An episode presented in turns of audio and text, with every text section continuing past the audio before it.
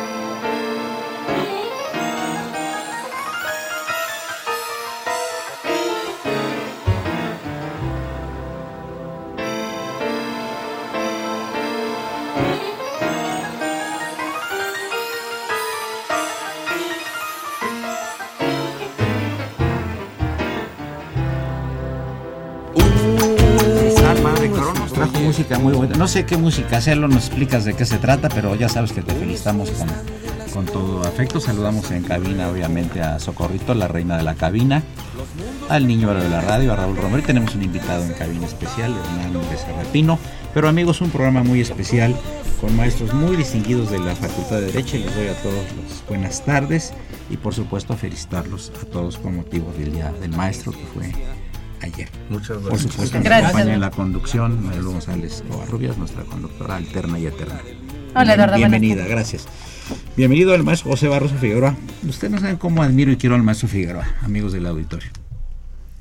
Es un personaje, no solo del mundo jurídico, sino del mundo poético y literario. Es un hombre de cultura universal para mí es un privilegio ser su amigo y tenerlo aquí en los micrófonos de Radio UNAM. Bienvenido, José. Pues muchas gracias, muchas gracias. Ese sentimiento. Sí, sí, nos, adherimos. Nos adherimos, por mayoría estamos, levantamos todos la mano.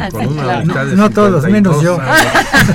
Nos acompaña la querida maestra Raquel Sandra Contreras López, eh, quien es autora de, catedrática de la facultad, por supuesto, quien es autora de un libro recién salió del horno, que se llama Derecho Civil, Derecho de Personas y Teoría Integral del Acto Jurídico Editorial porro. Tomen nota porque el programa eh, amenaza con ser interesante. Mi querido maestro Augusto Orcor Cárdenas, que fue compañero mío de la generación 59 de abogados, nada más que siempre le llevé como 40 años en la edad, pero tenemos una gran amistad y un gran cariño. Y el querido maestro Jorge Ibarra Ramírez, catedrático también de la Facultad de Derecho. Y me dijo el maestro Augusto Turcot que él quiere abrir el programa dije, bueno, pues por antigüedad y por edad, yo creo que sí te lo mereces. Así que bienvenido, todos los micrófonos para ti. Muy amable. Bueno, la razón por la que yo quise abrir el programa es para dar a título de una materia, de una forma introductoria, pues la trayectoria de la doctora Raquel Sandra Contreras López, que es autora de libros muy interesantes que hay que considerarlos por ejemplo, teoría integral de la apariencia jurídica, su efecto frente a diversas figuras jurídicas, la afiliación, la maternidad sustituta y los derechos de las personas, de la personalidad en el marco de la teoría integral de la apariencia jurídica. Ha participado en coautoría con muchas obras importantes que ha llevado a cabo con el maestro Fernando Serrano Migallón, eh, creo que también llevó una con el, maestro Gutiérrez y González, querido maestro también de, la facultad, y al cual yo admiré muchísimo en tiempo de en su, en Oye, Augusto, te interrumpo para preguntarte, para ti de este libro que lo has leído, ¿qué es lo que más te resalta, digamos, de este libro? Bueno, a mí me, me, me llamó mucho la atención fundamentalmente este, los atributos de la personalidad, que es la tesina que yo presenté cuando presenté mi examen por oposición para ser maestro, profesor de carrera. Y si no, no mal recuerdo, también fue un tema de la Ciudad Mexicana de y también Estadística. la Sociedad Mexicana de... ¿Podría explicar de qué se trata eso?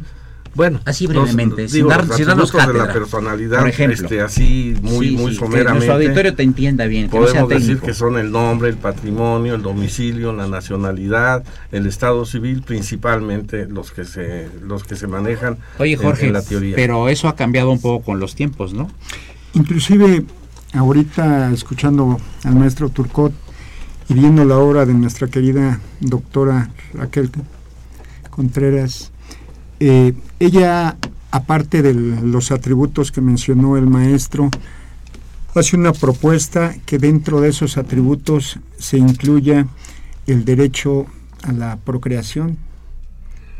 Y más que incluirlo como atributo, propongo que se incluya dentro del patrimonio moral de las, de las personas, eh, de las personas físicas.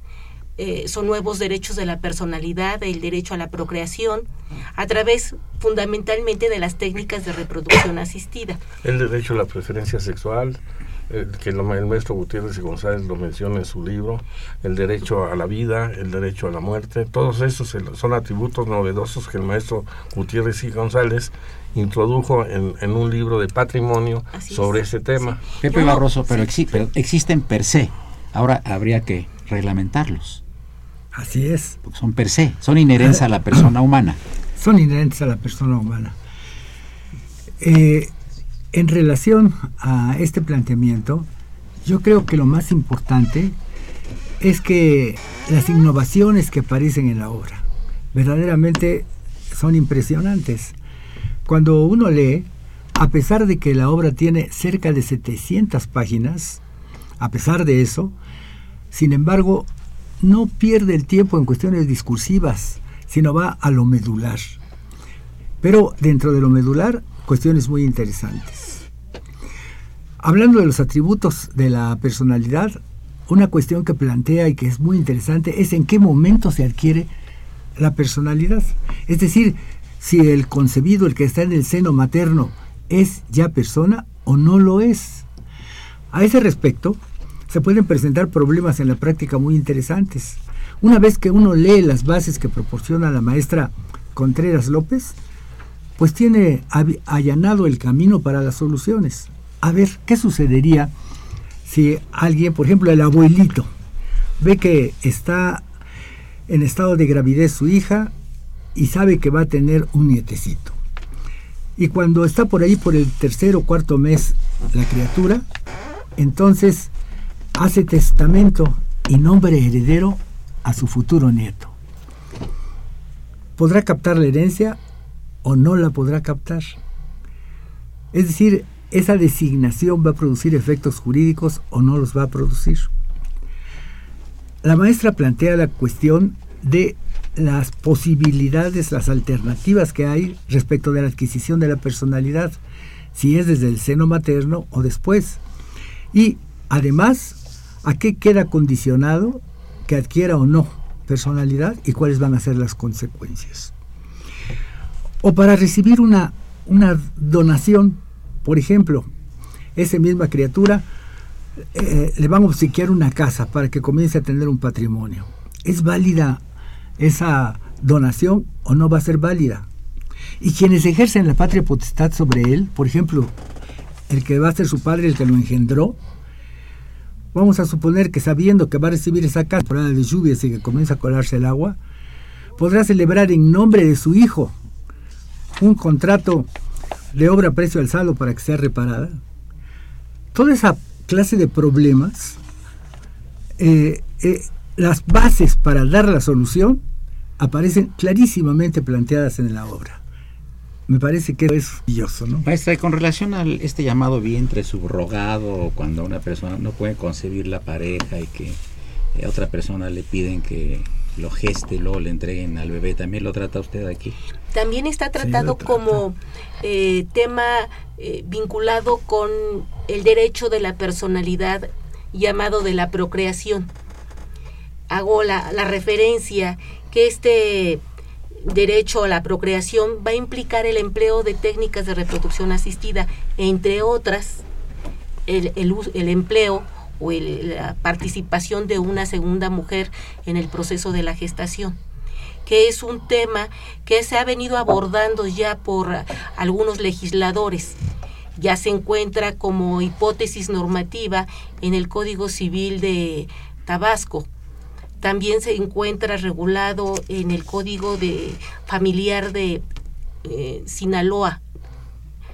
Y en dos en otros dos códigos, el Código eh, Civil de Coahuila de y Coahuila y de San Luis Potosí, pero allí la figura está prohibida, está sancionada con la inexistencia.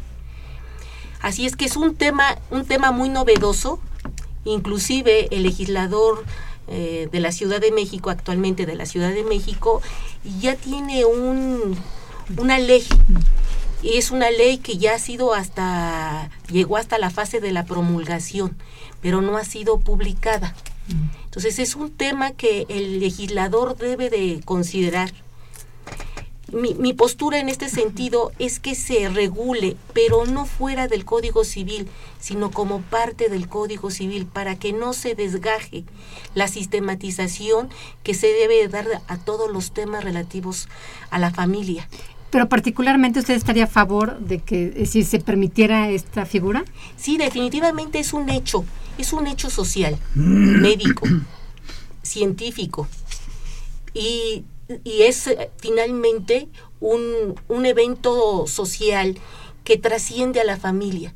Entonces, por supuesto, debe ser regulado. El legislador, como decía hace muchísimos años el maestro Francisco H. Ruiz, eh, cuando eh, participó en la exposición de motivos del Código Civil para, el, para 1928, eh, debe de tener puestos sus ojos en el presente, pero también en el futuro, regular para el futuro, para las nuevas generaciones.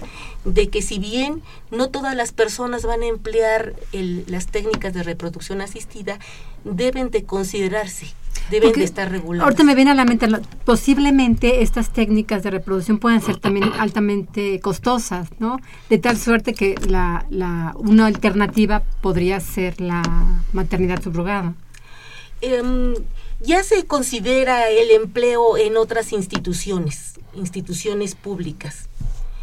Eh, La, la cuestión de las, de las técnicas de reproducción asistida eh, no solamente implica el, eh, la participación de una segunda mujer en el proceso de la gestación, también está la fecundación in vitro, la inseminación artificial, pues que se lleva también en otro tipo de instituciones, no solamente privadas. Entonces, creo que es un derecho, un derecho tanto del hombre como de la mujer, el poder lograr la procreación a través de otros medios, cuando la naturaleza no se lo permite de manera natural.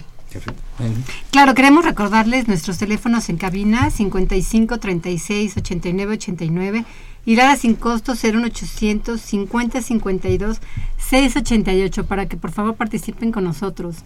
Y también tenemos una llamada de Jaime Chávez, quien eh, manda muchas felicitaciones en su día a todos los maestros presentes en el programa eh, del maestro Fejer y en general, y a quien por, por, por supuesto en el caso particular del maestro Fejer, quien lo considera un excelente maestro de una enorme calidad humana. Muchas A gracias. quien también, por supuesto, nos Muchas sumamos. gracias, señor Chávez. Eh, eh, estamos pasamos, a- pasamos- todos. ya, ya viene, ya viene el, eh, el primer corte musical a cargo del, del padre Cronos, auxiliado por el niño oro de la radio, Raúl Romero. Y le recuerdo a nuestro auditorio que se encuentran presentes los maestros José Barroso Figueroa, Raquel Sandra Contreras López, Augusto Turut Cárdenas y Jorge Ibarra Ramírez. Por supuesto, Mailo González Covarrubias en la conducción al tema. Regresamos en un momento. Gracias.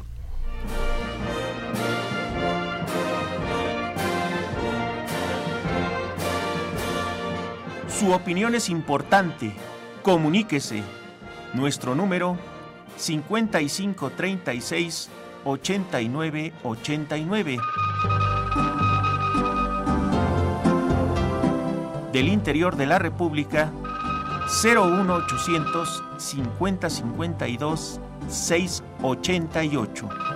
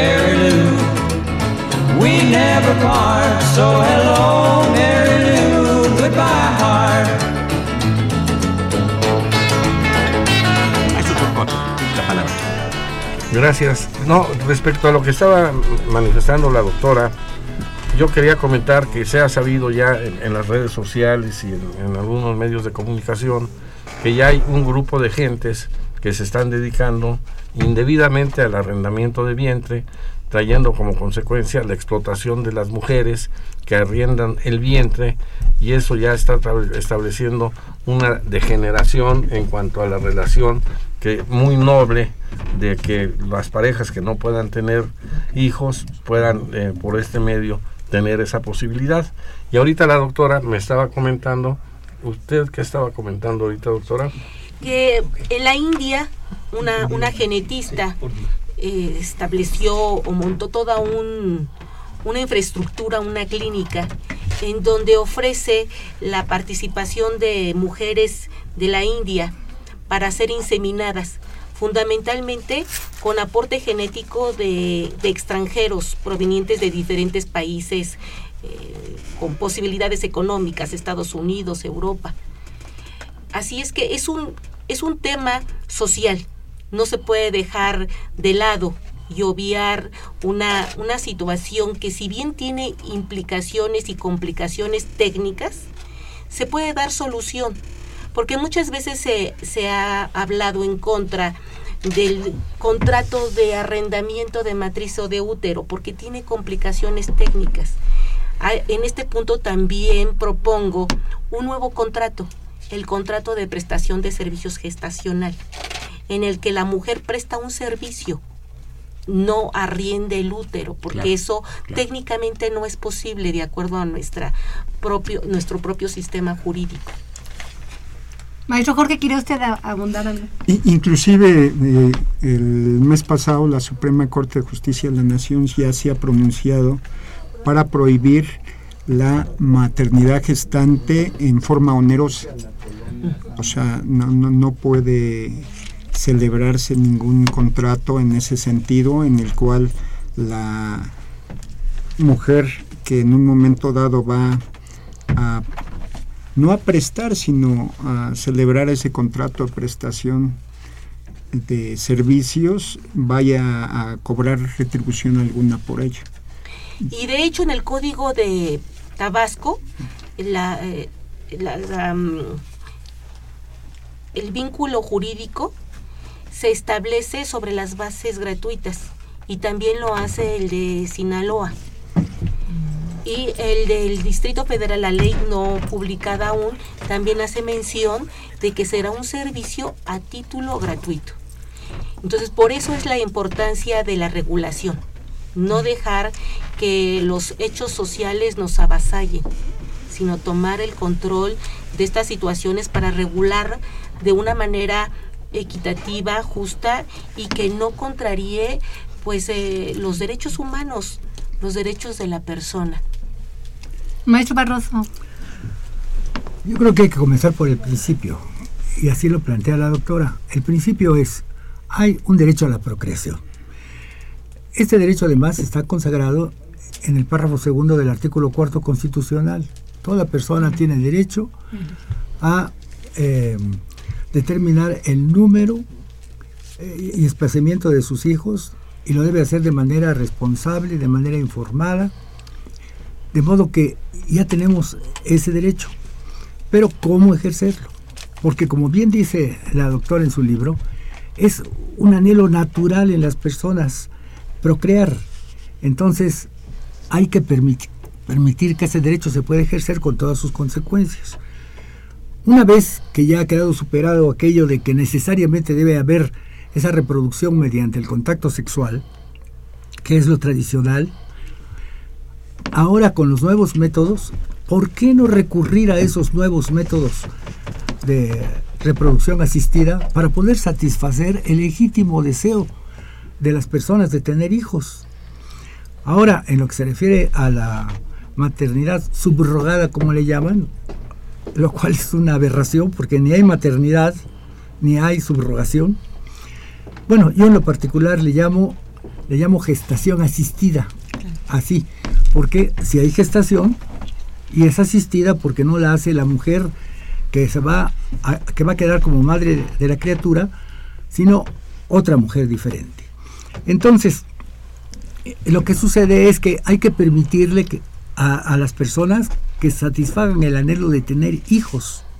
Y si tienen que recurrir a un método de reproducción asistida, perfecto.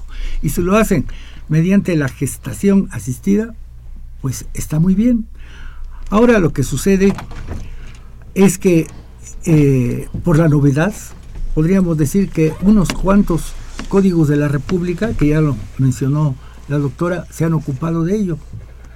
Eh, Coahuila, Sinaloa, San Luis Potosí, eh, Colima, Colima no, Tabasco, particularmente Tabasco, que sí lo permite. Ahora lo que es importante en este momento es regular esa materia para que se tenga certidumbre acerca de la filiación del hijo y de la paternidad y maternidad correlativos, para que esto de que sea totalmente altruista no me parece bien. Y lo voy a decir por qué. Porque arroja a la gente que quiere tener hijos a la clandestinidad. Eso de gestar gratuitamente un hijo con todas las molestias que implica. Sí, sí, qué beneficio, ¿no? Claro. Es francamente se necesita que sea Tu hermana. que sea la hermana Sí. o que sea la madre. Es ideal que fuera la madre, porque no habría disputa sobre el menor. Sería hijo de una y nieto de la otra. Pero pues hay unas mamás que ya no están en condiciones. Entonces habría que recurrir a este método. Hay que regularlo. Y si es necesario el pago de un estipendio, pues que se pague. Pero no caer en la clandestinidad, que es lo que está ocurriendo. Sobre todo en Tabasco, donde se ha convertido un verdadero negocio. Como dice el maestro Turcos, pues se sabe que se hace y se cobra, y se cobra muy caro. Perdón, lo acaba de prohibir ahorita, me parece que Portugal eh, eh, está autorizando eh, esta situación de lo de vientre sustituto, con el nombre de que se le quiera poner que sea el más adecuado y menos ofensivo, porque es una gran cosa, prohibido totalmente a- a que puedan cobrar las personas que sustituyen en la gestación. Es que se siente uno inclinado a decir, ¿cómo cobrar por, un, por gestar una criatura? Pero eso da lugar a la clandestinidad. Oye, y luego hablando de lo que decía la doctora Raquel Contreras, en la India acaba de dar a luz una señora de 73 años.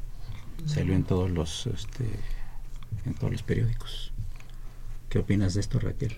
Pues muy probablemente eh, esta, esta persona haya sido tratada por la genetista de la que comentaba hace un momento, porque su clínica se ha hecho muy famosa En la India. en la India. Sí. Ella ha invertido dinero, pero también la participación de muchos especialistas.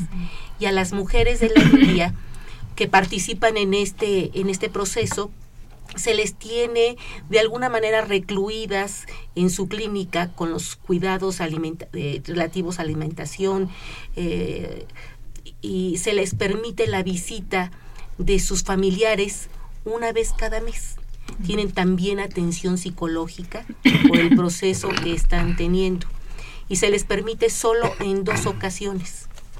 Ellos lo están viendo como una posibilidad de ayudar a las mujeres de la India de bajos recursos, que aparte ya tienen su propia familia y llevar un, un ingreso, porque en, la India si tienen, eh, es oneroso el servicio que están, se está prestando. Entonces yo convengo con el maestro que, que no debe ser totalmente a título gratuito.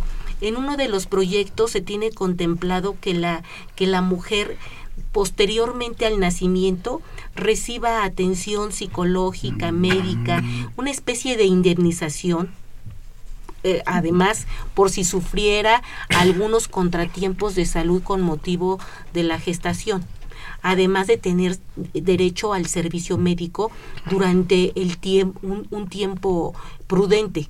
Ahí tienen establecido creo yo creo recordar unos dos años después de la de dar a luz entonces ya implica un un, un ingreso no como honorario particularmente sino como un servicio que implica un gasto para la familia. Perfecto, sí. Vamos a pasar unas llamadas de la Tenemos una llamada de Sergio Ramos, quien le manda, eh, desea que pronto logre un restablecimiento el arquitecto Fernando Almanza, quien ha sido un constante radioescucha de esta estación desde hace muchísimos años. Y Sergio Ramos eh, comenta, ¿para cuándo se va a percibir un margen de tolerancia para evitar el aborto en la sociedad? ¿Para cuándo se va? A ver, no entendí la Repite la ¿Para cuándo se va a percibir para evitar el aborto en la sociedad? Bueno, se, supone que durante los tres primeros meses de gestación la mujer puede llevar a cabo ese ese penoso y, y, este y triste evento, ¿no? Que yo considero que es un homicidio definitivamente. Es reprobable que se permita llevar a cabo la interrupción del embarazo como lo manejan, alegando que el, feto no tiene todavía las características de un individuo, pero la ley es muy, muy clara en el artículo 22 del Código Civil que dice que desde el momento en que una persona es concebida, desde ese momento entra bajo la protección de la ley. Y estos señores infelizmente no lo han considerado en esa forma y están cometiendo un verdadero crimen con suspender la gestación de un de un ser concebido. Es un minuto porque pasamos al, corte musical. ¿Le quieres contestar? No, lo que quiero que comentar es esto, que, este, que esa mujer que tuvo un hijo de 78 años tenía en la, en la India, que respecto del varón dice que si se casa a los 65 años puede tener, seguramente va a tener hijos. Si se casa a los 75 probablemente va a tener hijos si se casa a los 85, seguramente va a tener hijos. Este, amigos, llegamos a la parte media del programa. Les recuerdo a los invitados en este panel. Son los maestros José Barroso Figueroa, eh, Raquel Sandra Contreras López, Augusto Turcot Cárdenas y Jorge Ibarra. Por supuesto, la conducción alterna de Mailo González Corres. En unos minutos vamos a entrevistar al poeta, profesor de la Facultad poeta y jurista Hernán Becerra Pino. Soy Eduardo Luis Fejer, continúen en el 860. Esto es Radio Universidad Nacional Autónoma de México. Gracias. Maestro.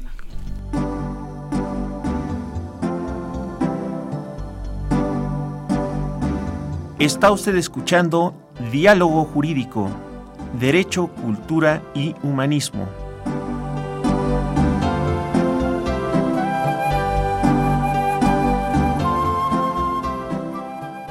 A través del 860 de AM. El alma mater del cuadrante.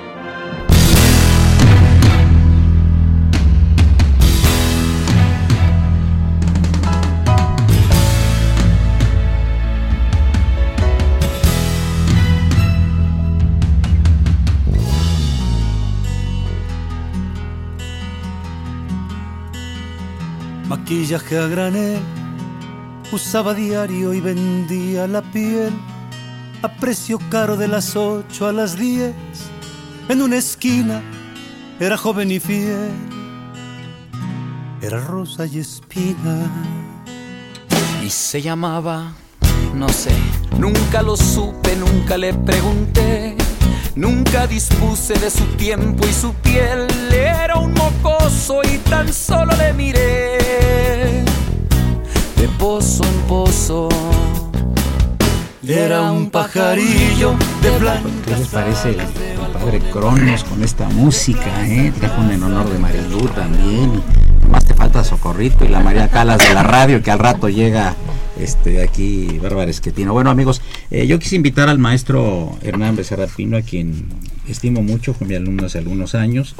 Es un eh, gran jurista, pero aparte de eso, gran poeta y escritor y un gran promotor cultural. Él es el fundador de un premio que se llama el Pacal de Oro, que va a ser entregado a ciertas personales que mencionará, mencionará él en breve, eh, el, día, el día 7 de, junio en el Teatro Wilberto Cantón. José, José María Velasco, número 59. Bienvenido. ¿Desde cuándo tienes este premio y por qué lo, por qué lo hiciste? Este premio es, eh, lo tengo desde, empezamos a darlo desde hace cinco años. Esta es la quinta entrega del premio.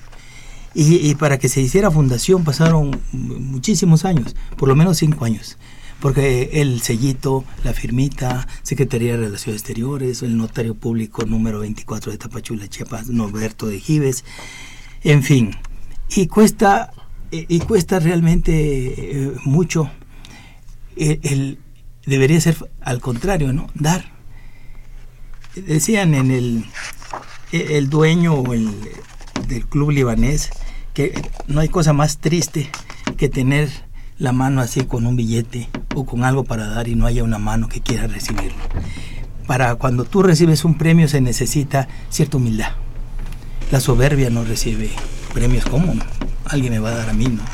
Solo Dios en este año se van a dar este premios a, grandes personalidades, como por ejemplo Elena Poniatowska, ¿no?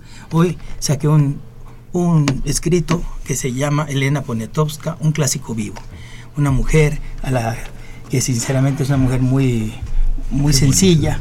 Yo le platicaba cuando se le hizo el homenaje a Fejer que yo había estado en Polonia, en, en la capital de Polonia, que es Varsovia, y que allí había conocido el castillo de su de, De los Poniatowski. de los Poniatowski, ¿no? Que fueron los últimos reyes de Polonia. Y este y conoció usted est- esta sala y, y yo le dije que sí.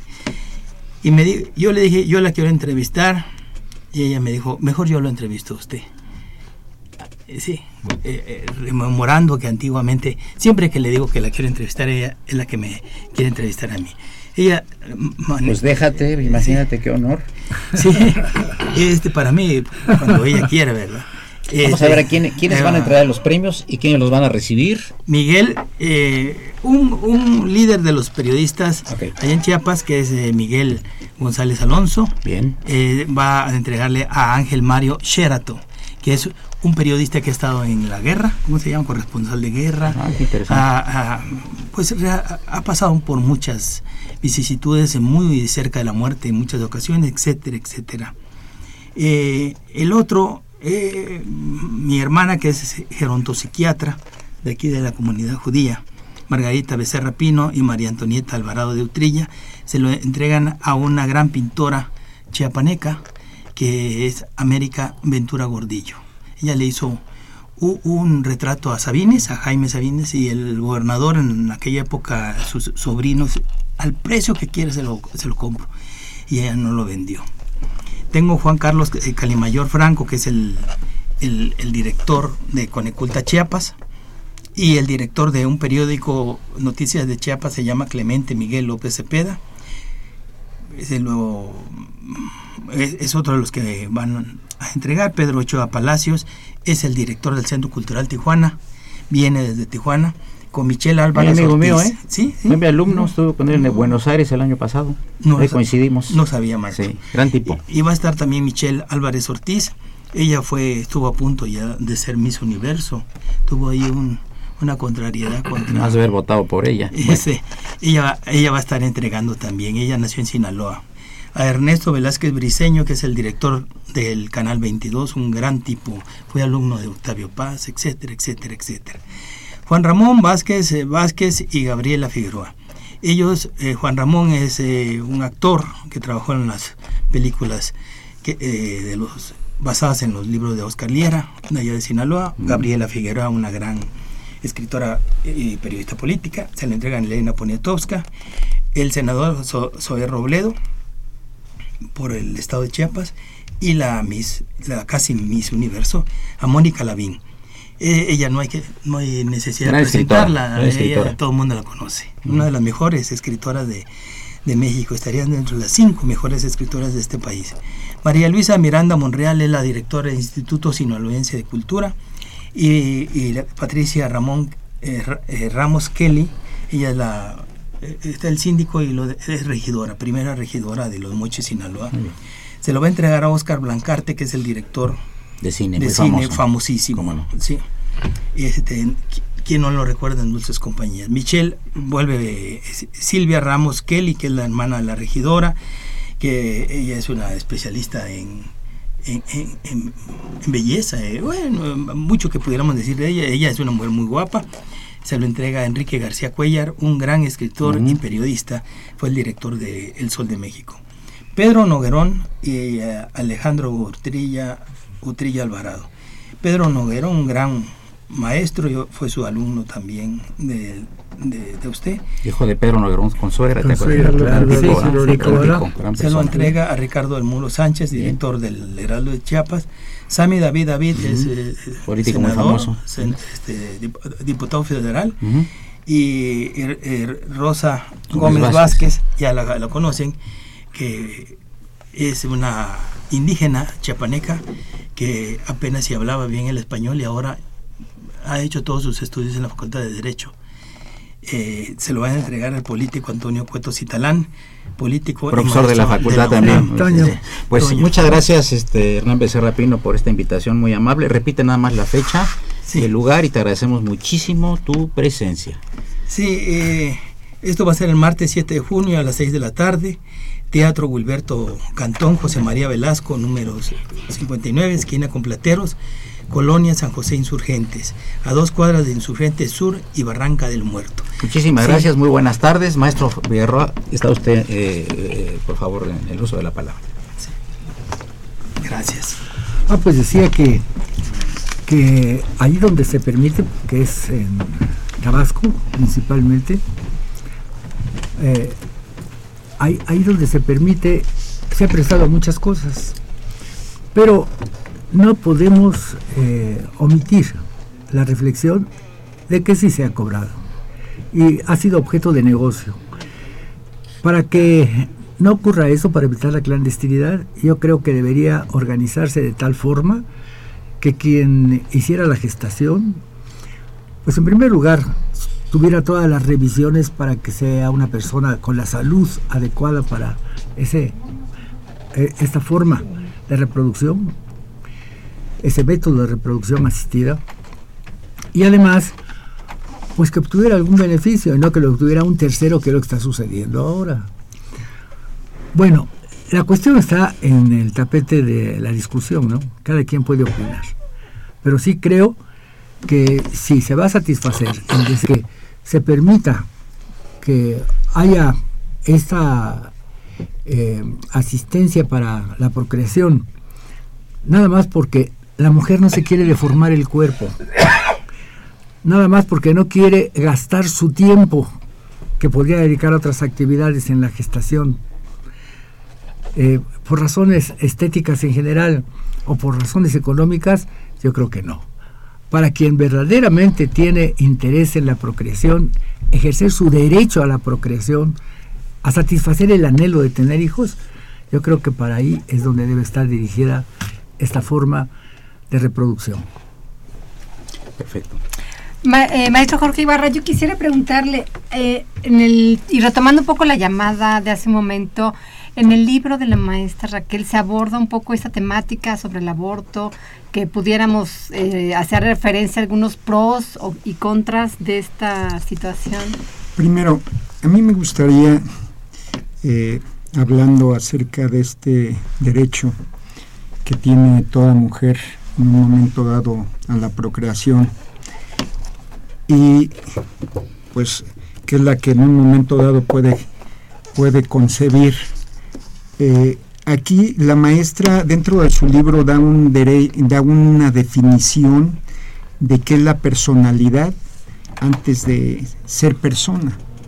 Entonces ella nos dice que es una institución protectora del ser humano desde el momento que es concebido,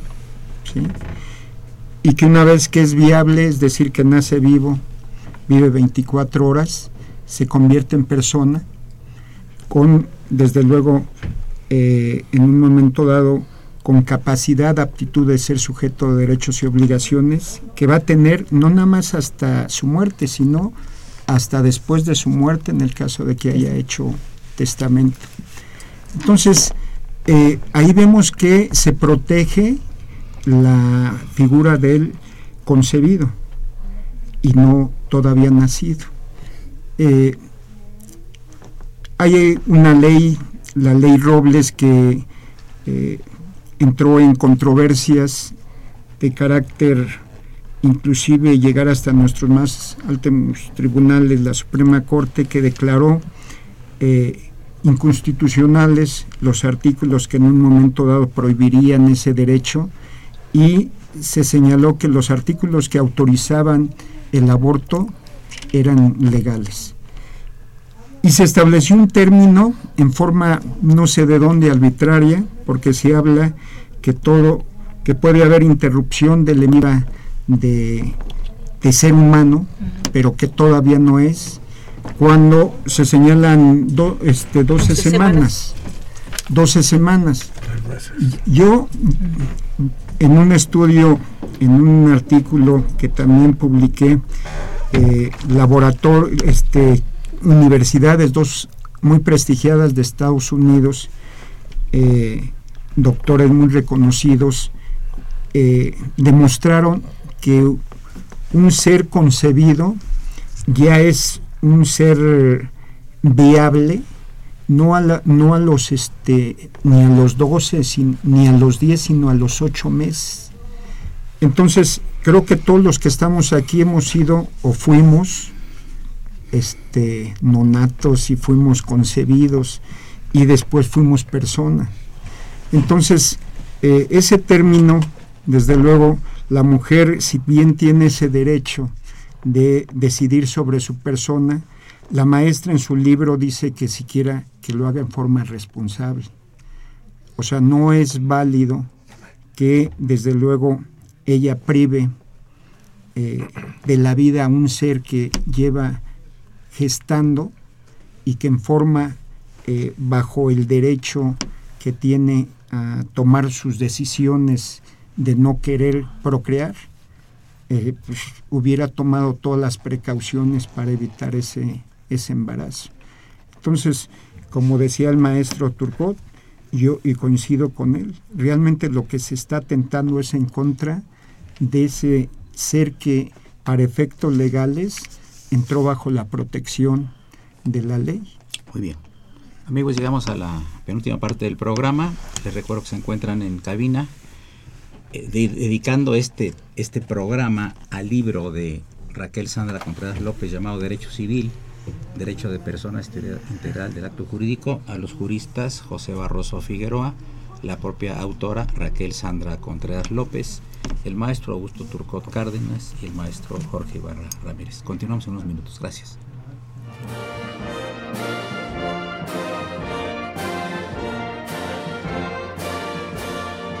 Su opinión es importante. Comuníquese. Nuestro número 5536 8989. Del interior de la República 01800 5052 688.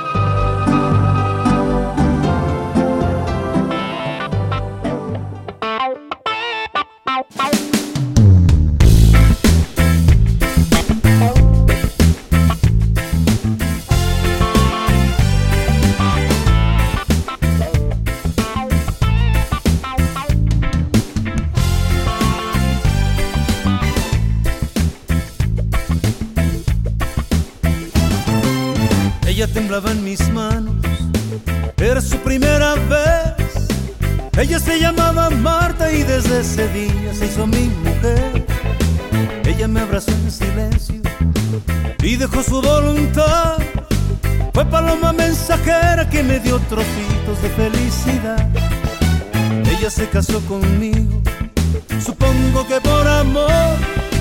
Ella está esperando un hijo y aunque no me quiere es hijo de los dos.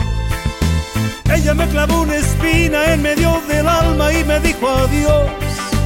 Ella se fue una mañana y dejó mi casa llena de dolor. Ella me dejó llorando si olvidar pudiera, si pudiera Dios. Ella me dejó llorando si olvidar pudiera, si pudiera Dios. Una nube que en el cielo el viento desdibujó.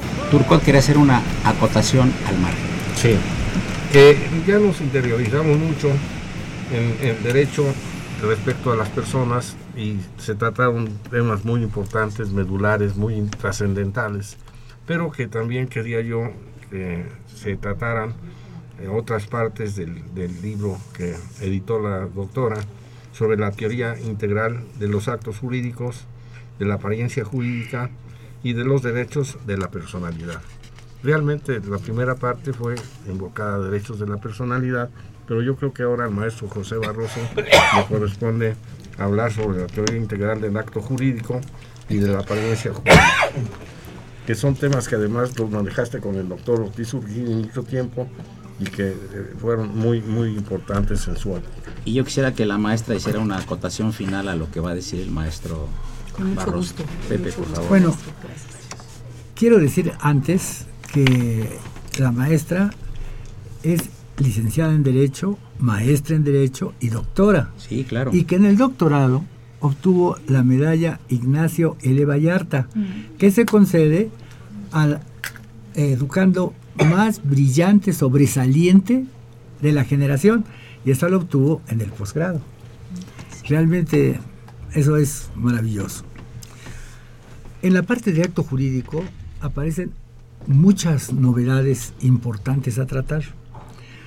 Ya no hay tiempo de hacer una relación detallada, pero puedo referirme a los vicios de la voluntad que se habló aquí. O sea, aquí eh, se propone el- un vicio que, llama ella ignorancia y que el maestro Gutiérrez y González llamó Reticencia. re- reticencia, reticencia, y que no se confunde con eh, la mala fe, porque la mala fe es la disimulación del error una vez conocido, y la reticencia o ignorancia, me, me inclino más por la idea de ignorancia, es en el sentido de que se contrata con alguien y dándose el, co- el co-contratante cuenta de que ignora ciertos hechos que le harían cambiar de criterio y tal vez no celebrar el contrato o celebrarlo en condiciones diferentes, guarda silencio.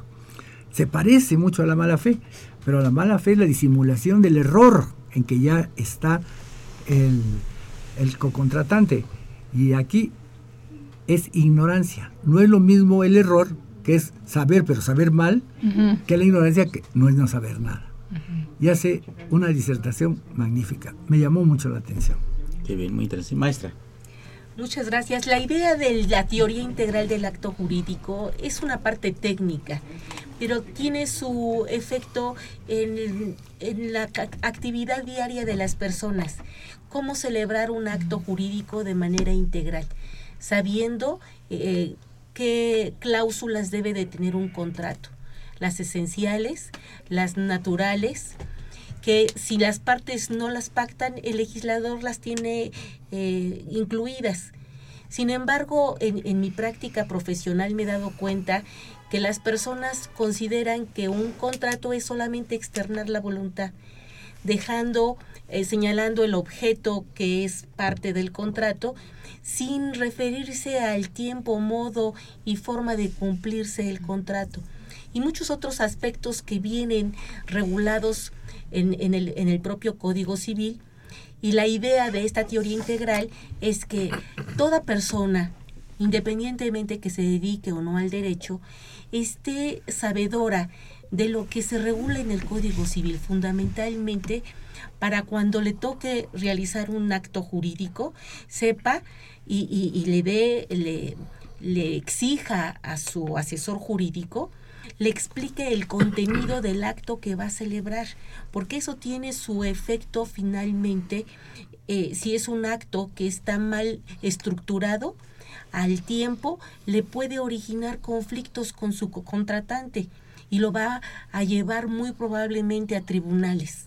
Entonces, la, la idea es que todo gobernado conozca el contenido del, del Código Civil y de los actos que en, una, en un momento dado va a celebrar, porque nos acompaña el Código Civil desde antes que, que el ser humano nazca, que es lo que se venía platicando al origen, durante toda nuestra vida, celebremos o no celebremos contratos, nos acompaña durante toda nuestra vida y nos acompaña después respetando nuestra voluntad testamentaria o bien eh, transmitiendo nuestro patrimonio para después de la muerte.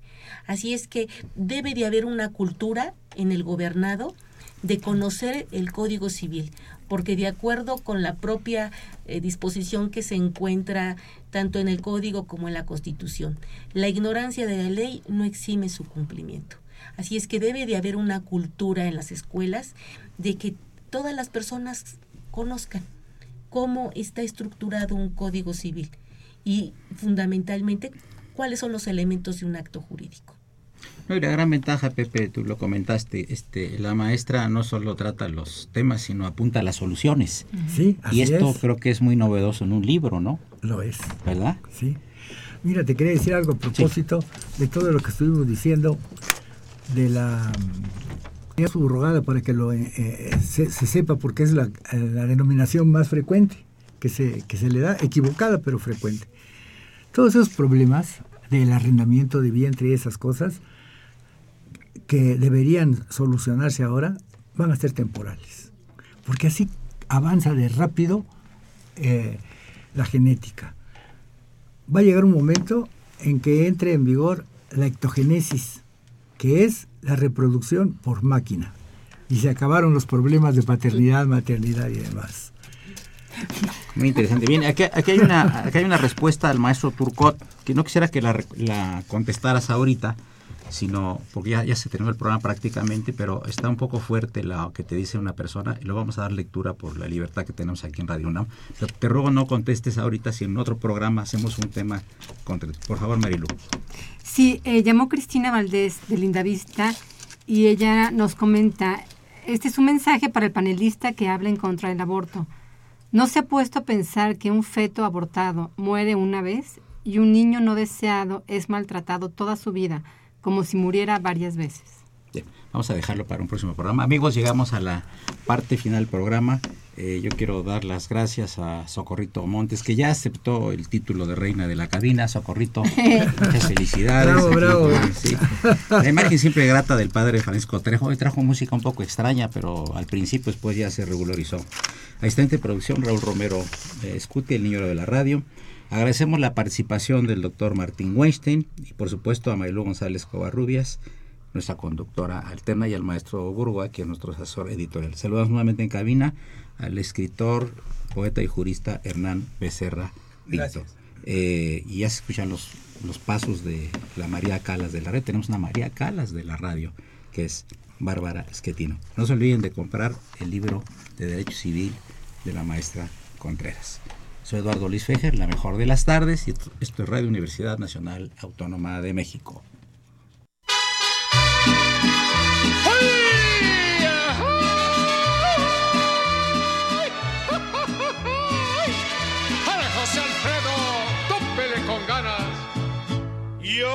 Bien que estoy afuera, pero el día que yo me muera, sé que tendrás que llorar. Llorar y llorar, llorar y llorar.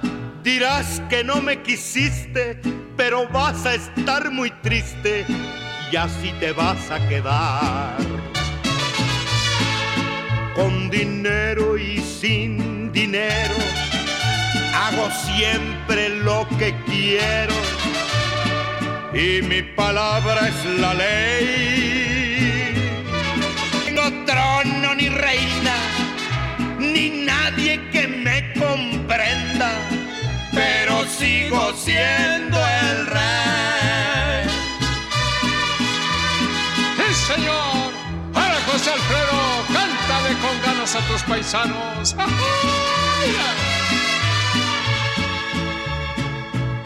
Una piedra del camino me enseñó que mi destino era rodar y rodar. Rodar y rodar, rodar y rodar. Después me dijo un arriero que no hay que llegar primero, pero hay que saber llegar.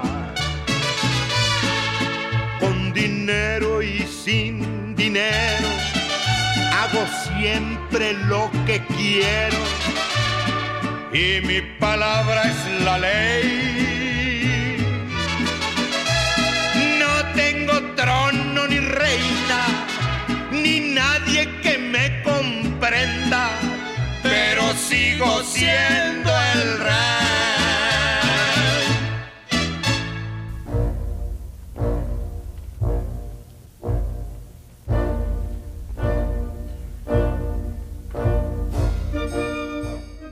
Diálogo Jurídico fue una coproducción de Radio UNAM y la Facultad de Derecho.